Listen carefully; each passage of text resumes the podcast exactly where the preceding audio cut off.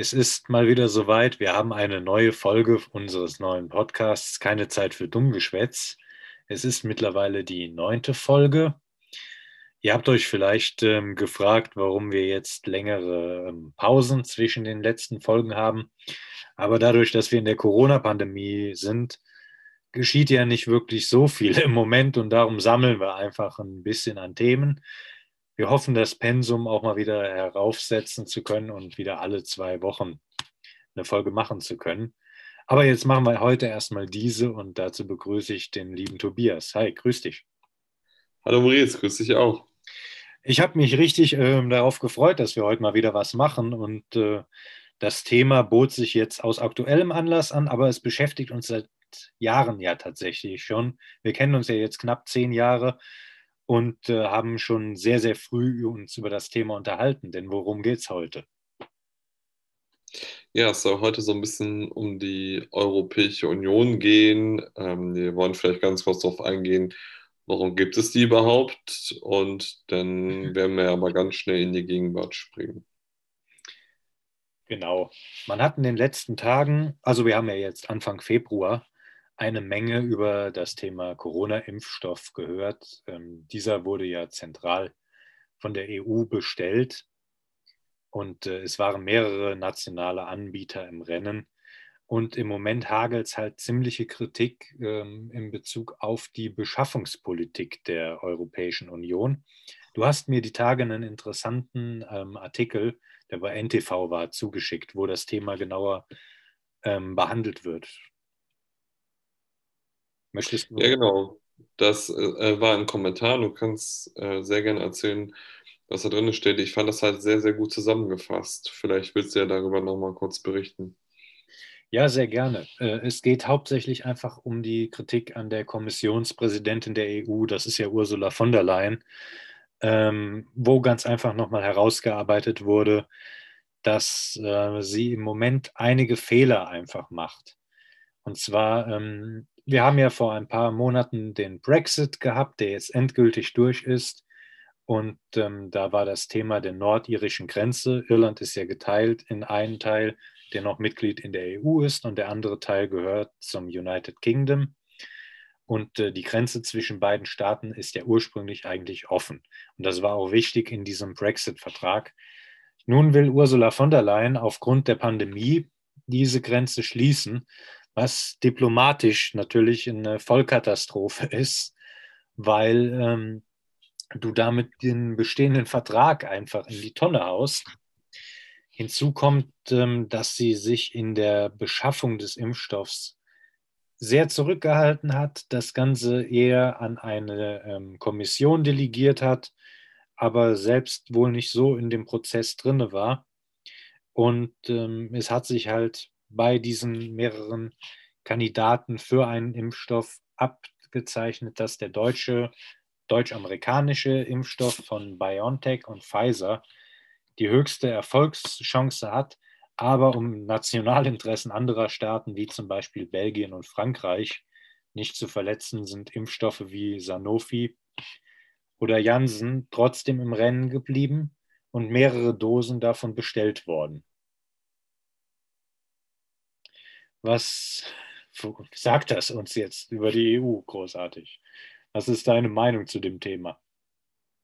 Ja, ich möchte ein bisschen äh, ausholen, wenn du erlaubst. Ja, klar. Und zwar gab es ja den großen EU-Wahlkampf und da wurde ja groß ähm, ja, Werbung für gemacht, demokratischer, bigger, better EU. Ich glaube, dass man versuchte so ein bisschen den US-Wahlkampf zu imitieren und dachte, das wird alles super. Es war Manfred Weber ein Rennen für den Kommissionspräsidenten und noch einen Kandidaten, dessen Namen ich schon nicht mehr weiß. Ähm, ja, und wer ist es geworden? Ursula von der Leyen. Und einige der Zuhörer würden jetzt denken, ja, wie? Die war da keine Spitzenkandidatin.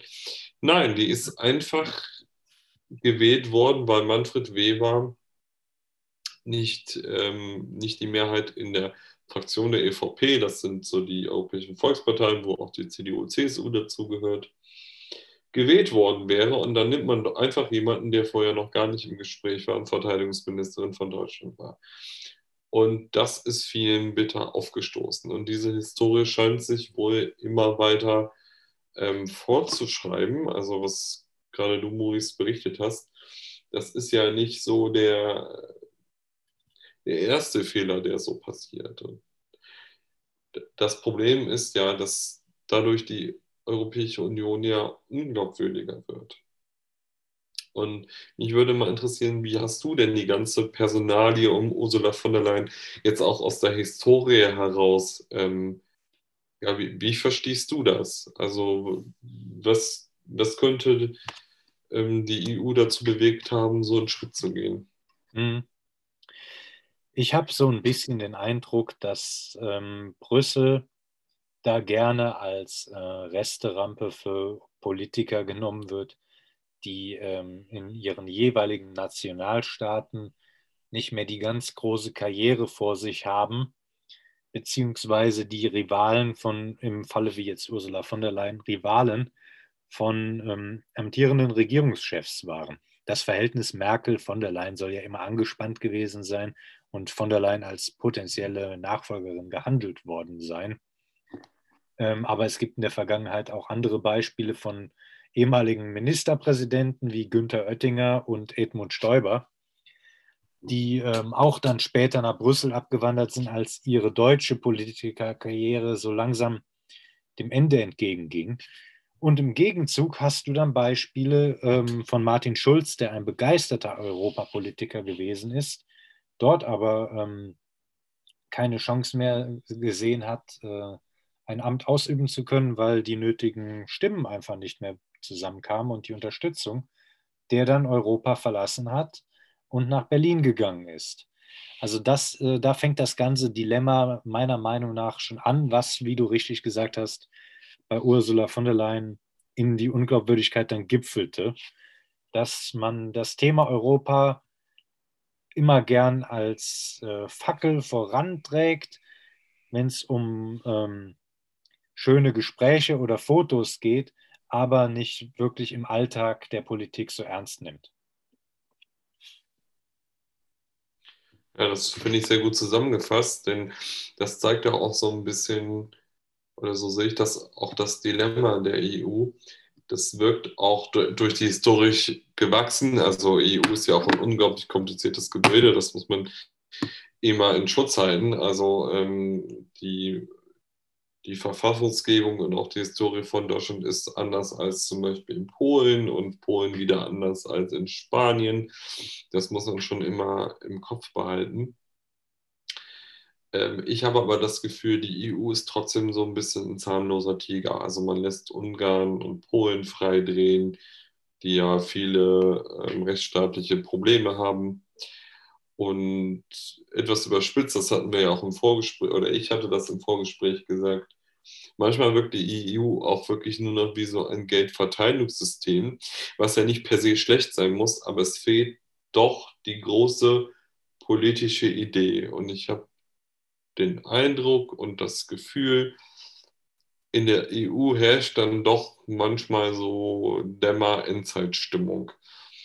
Also so, wir haben ja auch im Vorgespräch überlegt, wo könnte man sagen, wo gibt es Regierungen, die sagen, jawohl, die EU ist super.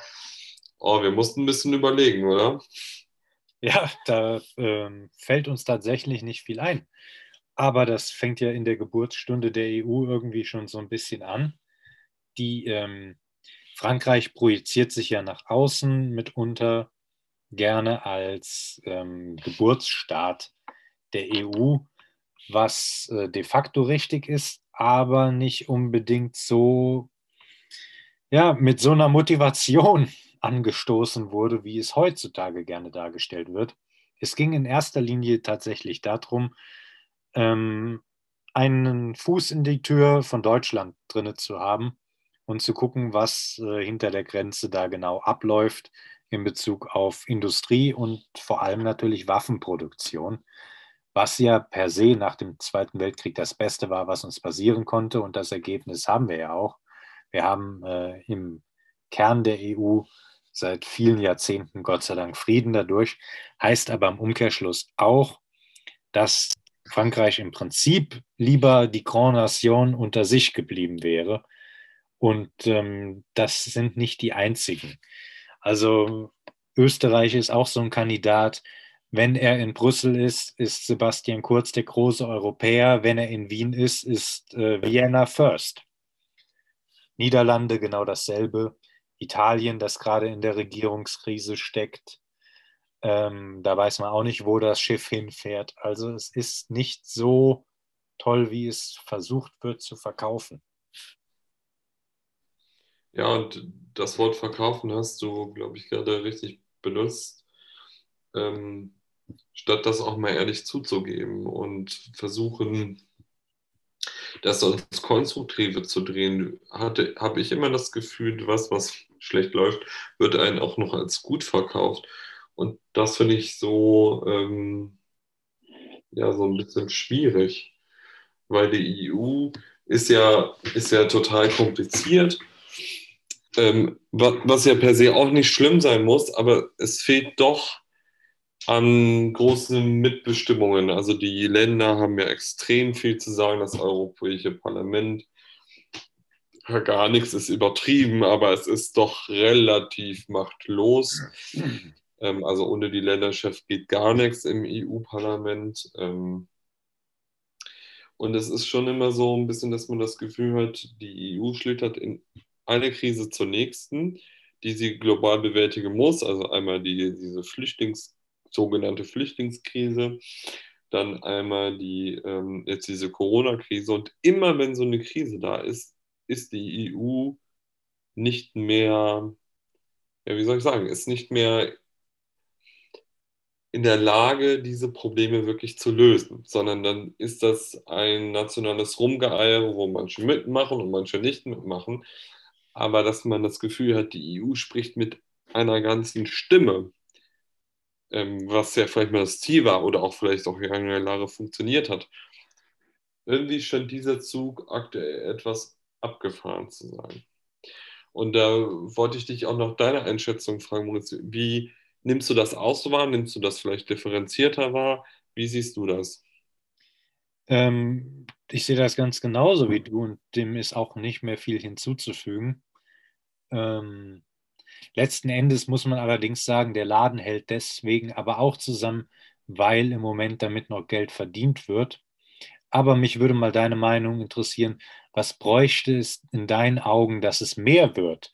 Also wir kommen jetzt so in den Teil, wo mich interessieren würde, wir haben jetzt die Fehler benannt, aber die Idee an sich ist gut, aber es bräuchte ja an sich mehr, um das Ganze lebendig zu machen. Und was wären da deine Ideen dafür? Ja, ich glaube, also das klingt jetzt in der Corona-Pandemie ein bisschen blöd, aber ich glaube, man braucht wirklich ähm, mal wirklich vielleicht mal zwei Jahre mal Leute, die wirklich sich überlegen, was soll die EU sein und was soll sie nicht sein. Weil aktuell habe ich das Gefühl, keiner weiß, in welche Richtung es geht. Und in der EU geht es unglaublich viel um Wirtschaftspolitik, um Verteilungspolitik, um Landwirtschaft. Aber es geht wenig um politische Ideen. Also was möchte man in der Welt sein? Ähm, kann man sich sowas vorstellen wie eine europäische Armee? Oder kann man sich vorstellen, ähm, eine gemeinsame Entwicklungspolitik zu betreiben oder so etwas.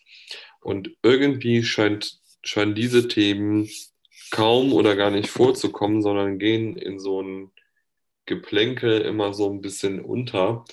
Und ich glaube, es braucht wirklich, um nicht das politische Wort Vision zu benutzen, das ist ja von Helmut Schmidt etwas negativ besetzt, aber man sollte ja vielleicht doch mal überlegen, ähm, was wollen wir denn politisch erreichen?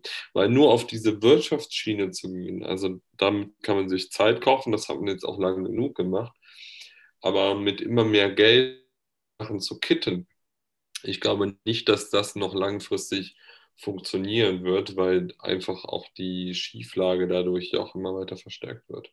Hm.